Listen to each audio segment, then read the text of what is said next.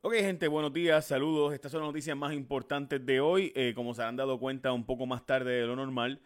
Eh, así que vamos a las noticias importantes rápido, porque sé que eh, muchos de ustedes tienen que estar molestos conmigo con que está más tarde de lo normal hoy. Ok, so, dicho eso, como les decía, estas sí son las noticias más importantes de hoy. Les digo las noticias con calle. y, pues, por si acaso, tenemos hoy, y mucho que decirles, tengo un vídeo que quiero que vean ahora con lo que voy a arrancar hoy, obviamente. Quiero que lo vean, observen, pero antes que todo, esta persona que les voy a mostrar, miren la flecha que está ahí. La flecha que está ahí es la flecha de una persona que se llama eh, Juan Maldonado. Juan Maldonado es la persona que está en todo este revolú específico de las pruebas. Yo le estoy pidiendo a Juan Maldonado que si él tiene espacio, se comunique con nosotros y que con mucho gusto vamos a darle una entrevista justa y objetiva. Eh, de nuevo, yo quisiera entrevistar a don Juan Maldonado. Él tiene abogada cuando lo hemos llamado recientemente. Tuvo conversaciones con nosotros en J Rayo X, específicamente con Valeria Collazo Cañizares. Pero yo creo que eh, él debería eh, sacar un espacio. De nuevo, ahí está en una actividad de Wanda Vázquez. Yo quería saber, yo quiero saber en esta actividad de campaña de Wanda Vázquez en Caguas, de donde él es, qué rol él tenía en, esta, en las actividades políticas de Wanda Vázquez, como están viendo en pantalla. Eh, para mí es bien importante eh, tener, saber eh, si él está disponible para hablarnos sobre esa actividad política y qué gestiones él hizo, si alguna, obviamente a favor de la campaña de Wanda Vázquez. Recuerden que parte de la controversia ahora mismo es que eh, la campaña de Wanda Vázquez estuvo, eh, está refiriendo eh, personas para tener contratos con el Departamento de Salud, específicamente con la compra de las famosas pruebas. Para mí es bien importante saber si eso es así o no es así. Yo quisiera saber cuál fue el rol de él específico en esa campaña.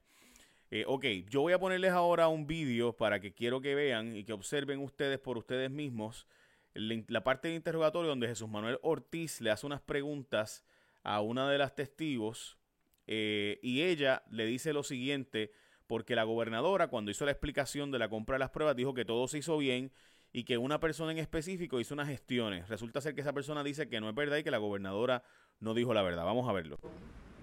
Opinión sobre el proceso en el cual usted tuvo que eh, participar más allá de esta comisión en el día de hoy. No. O sea que si ella dice que a ella nadie le ha informado, realmente a usted que participó activamente nadie le ha dado la oportunidad de informar nada, ¿correcto? Correcto. Usted no le ha comunicado a nadie nada porque realmente a usted no le, han dado no le habían dado la oportunidad, por lo menos en ese momento en que ella lo dijo. Correcto. Correcto.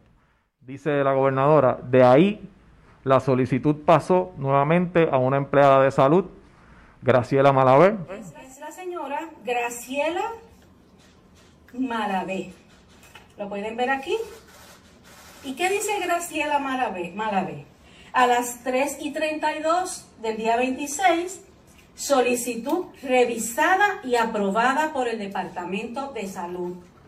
Aquí no dice que intervino alguien, que alguien la llamó. Quien a las 3 y 32 pm del día 26 de marzo, y voy a subrayar esta parte, evaluó la orden de compra y la ponchó como aprobada por el Departamento de Salud. ¿Eso es correcto, señora Malavé? No. ¿Esa declaración que hace la gobernadora es correcta? No. ¿Usted evaluó alguna orden de compra? No. Por lo tanto, debo interpretar que lo que dice la gobernadora o no tiene toda la información o lo que dijo no es correcto. ¿No es cierto o mintió? Sí, le falta información. Le falta información. Dice la gobernadora también en esa conferencia de prensa, y voy a citar de nuevo a la gobernadora, Nadie me ha informado que alguien indebidamente influyera en ellos, que le dijera que debían, que debían comprar, que esas eran las pruebas que había que comprar, que eran amigos de alguien, que las compraran porque tenían una amistad. Era el mismo procedimiento que se siguió en todas las compras que se han hecho durante esta emergencia. En todas las compras que se han hecho durante esta emergencia. ¿A usted alguien le ha pedido opinión sobre el proceso en el cual usted tuvo eh, participar más allá de esta comisión en el día de hoy? No. O sea que si ella dice que a ella nadie le ha informado, realmente a usted que participó activamente nadie le ha dado la oportunidad de informar nada, ¿correcto? Correcto.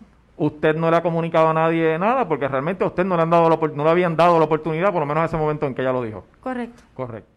Dice la gobernadora, de ahí la solicitud pasó nuevamente. Bueno, básicamente eso que están que vieron ahí es la gobernadora le dice a Puerto Rico que esta señora, la que ustedes vieron ahí en pantalla, es la que hizo la gestión de compra y demás, y que ellos le dijeron, y esto es importante, la gobernadora dice directamente, y esto escúchenlo bien para que lo puedan entender, porque yo francamente me quedé. La gobernadora dice, mire, nosotros contactamos a la gente y nos dijeron que todo se hizo bien. Le preguntan a esta señora que fue la que participó en la compra de las pruebas fatulas. Eh, y ella dice, a mí nadie me ha llamado para preguntarme si se hizo bien o no y si alguien me dio instrucciones o no. O sea, la supuesta investigación que mandó a hacer la gobernadora para saber que todo estaba bien, porque recuerden que la gobernadora dijo que todo lo de las pruebas estaba bien.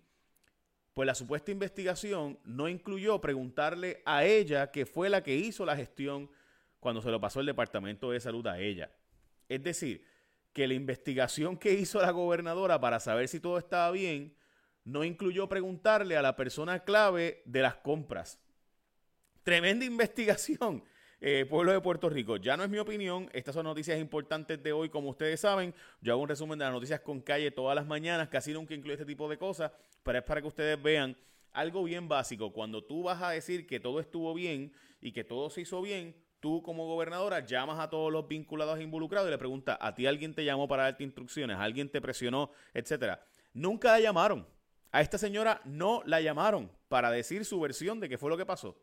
Ni para decir, mira, sí, me llamó fulano mengano. O sea, la gobernadora dio por buena la transacción completa y dijo que todo estuvo bien sin preguntarle a los eslabones claves que participaron en esta cadena de errores.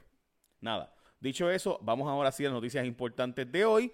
Las noticias que están en los periódicos y los demás medios. Como saben, yo hago este resumen todas las mañanas, noticias más importantes. Si quieres que te llegue por escrito las noticias escritas y, los, y los, con los links para que los leas por ti mismo, las noticias puedes ir a jfonseca.com y te llegan por email si le pones tu email en jfonseca.com. Bueno, las empresas negaron que hayan tenido contratos con Apex para la compra de pruebas rápidas. De nuevo, Juan Maldonado, que me llame, él sabe mi número de teléfono, nos hemos texteado eh, yo lo he texteado, eh, Valeria Collazo Canizares también. Si él quiere darnos una entrevista, estamos más que disponibles, tanto él como la gobernadora, eh, para una entrevista con nosotros y que nos expliquen o nos den contestación unas cuantas preguntas.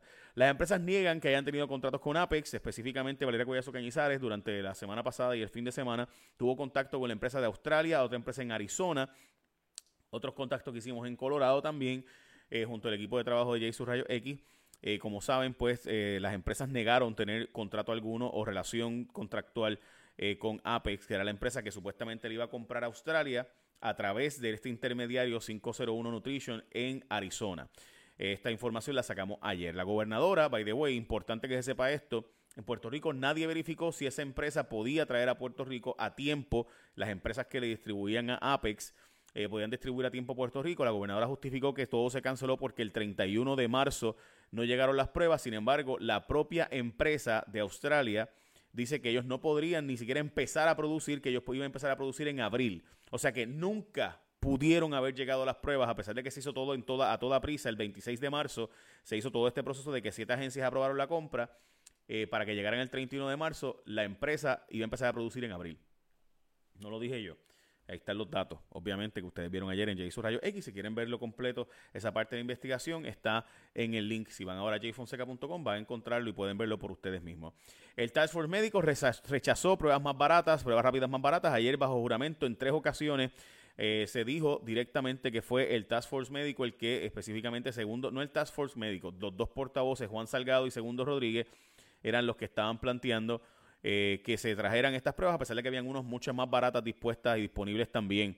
Eh, básicamente unas que valían 10 dólares y 16 dólares, ellos prefirieron comprarlas de 38 dólares alegadamente porque eran las más rápidos que llegaban. Resulta ser que la empresa nunca pudo traerlas a tiempo porque ni siquiera existían. La empresa iba a empezar a producirlas en Australia para allá para abril. Eh, bueno, tanto Segundo Rodríguez como Juan Salgado han dicho que estos son chismes y que no tuvieron ninguna, ningún, ninguna intervención eh, en favorecer esta empresa y en el asunto de las compras, pero los datos muestran que al menos, por lo menos los datos no, pero los testigos que fueron allí muestran que eh, eso no fue así, que tuvieron participación activa hasta en negociaciones para los precios. Bueno, durante la situación de la emergencia se le está dando a los médicos, a los doctores, doctoras, enfermeros y enfermeras, que han jugado un papel súper importante, obviamente, se le está dando, escuchen bien, tres meses gratis. Gracias a su trabajo y su labor, se le está dando a ellos lo que se llama FirstNet. Ustedes saben lo importante que es contar con comunicación y ahora que puedan hacer mucha telemedicina eh, y mucha telenutrición y demás, los médicos y enfermeros pueden ahora mismo tener una cuenta de FirstNet gratis por tres meses. ATT reconoce obviamente su dedicación y su trabajo y esfuerzo y te va a ofrecer a ti, que es doctora, enfermera, doctora, enfermero, tres meses gratis de servicio por tu tablet o smartphone en un nuevo plan o existente de FirstNet. Las eh, existentes también, así que ya lo saben. ¿Qué es FirstNet? Es una red dedicada tanto en Estados Unidos, esto es una ley federal, gente, que se pasó en Estados Unidos y en Puerto Rico, donde hacen que haya una línea exclusiva, o sea, todo el mundo está llamando, pero la línea exclusiva de los médicos, enfermeros, primeros respondedores está para ustedes y tienen tres meses gratis. Eso está bien brutal. Este, de verdad. Eh, yo quisiera tener FirstNet, pero no puedo porque no soy primer respondedor. Así que la red dedicada y exclusiva para, obviamente, el respeto y aplauso de todos nosotros en Puerto Rico y demás. Se invitan a que aprovechen de esta oferta para ustedes. Son tres meses gratis de servicio para tu smartphone o tablet en tu plan de FirstNet. Puedes entrar a firstnet.com, first de primero, net de red, firstnet.com o puedes llamar también al 939-545-1800. Te repito, 939 545-1800. Me parece bien importante eh, que eh, de verdad se aprovechen de esta oferta y además que sepan que es súper bueno porque así no, no te va a guiar la llamada telefónica por FaceTime o por lo que tú uses, ¿verdad? Para tu red. Funciona brutal. Ok. Después de 24 horas sin muertes, reportan un aumento de las cifras. Van a 51 muertes, ocurrieron 6 fallecimientos. Recuerden que el registro demográfico tiene 6 días de atraso.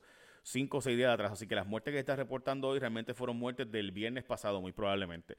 Ok, bajó el censo en hospitales y temen que eh, vengan más, más casos eventualmente, pero sí hay más despidos en hospitales porque hay bien poca gente yendo a los hospitales.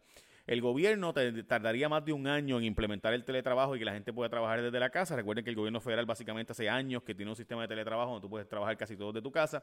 En Puerto Rico ahora es que aprobaron esa ley y tardaría por lo menos un año.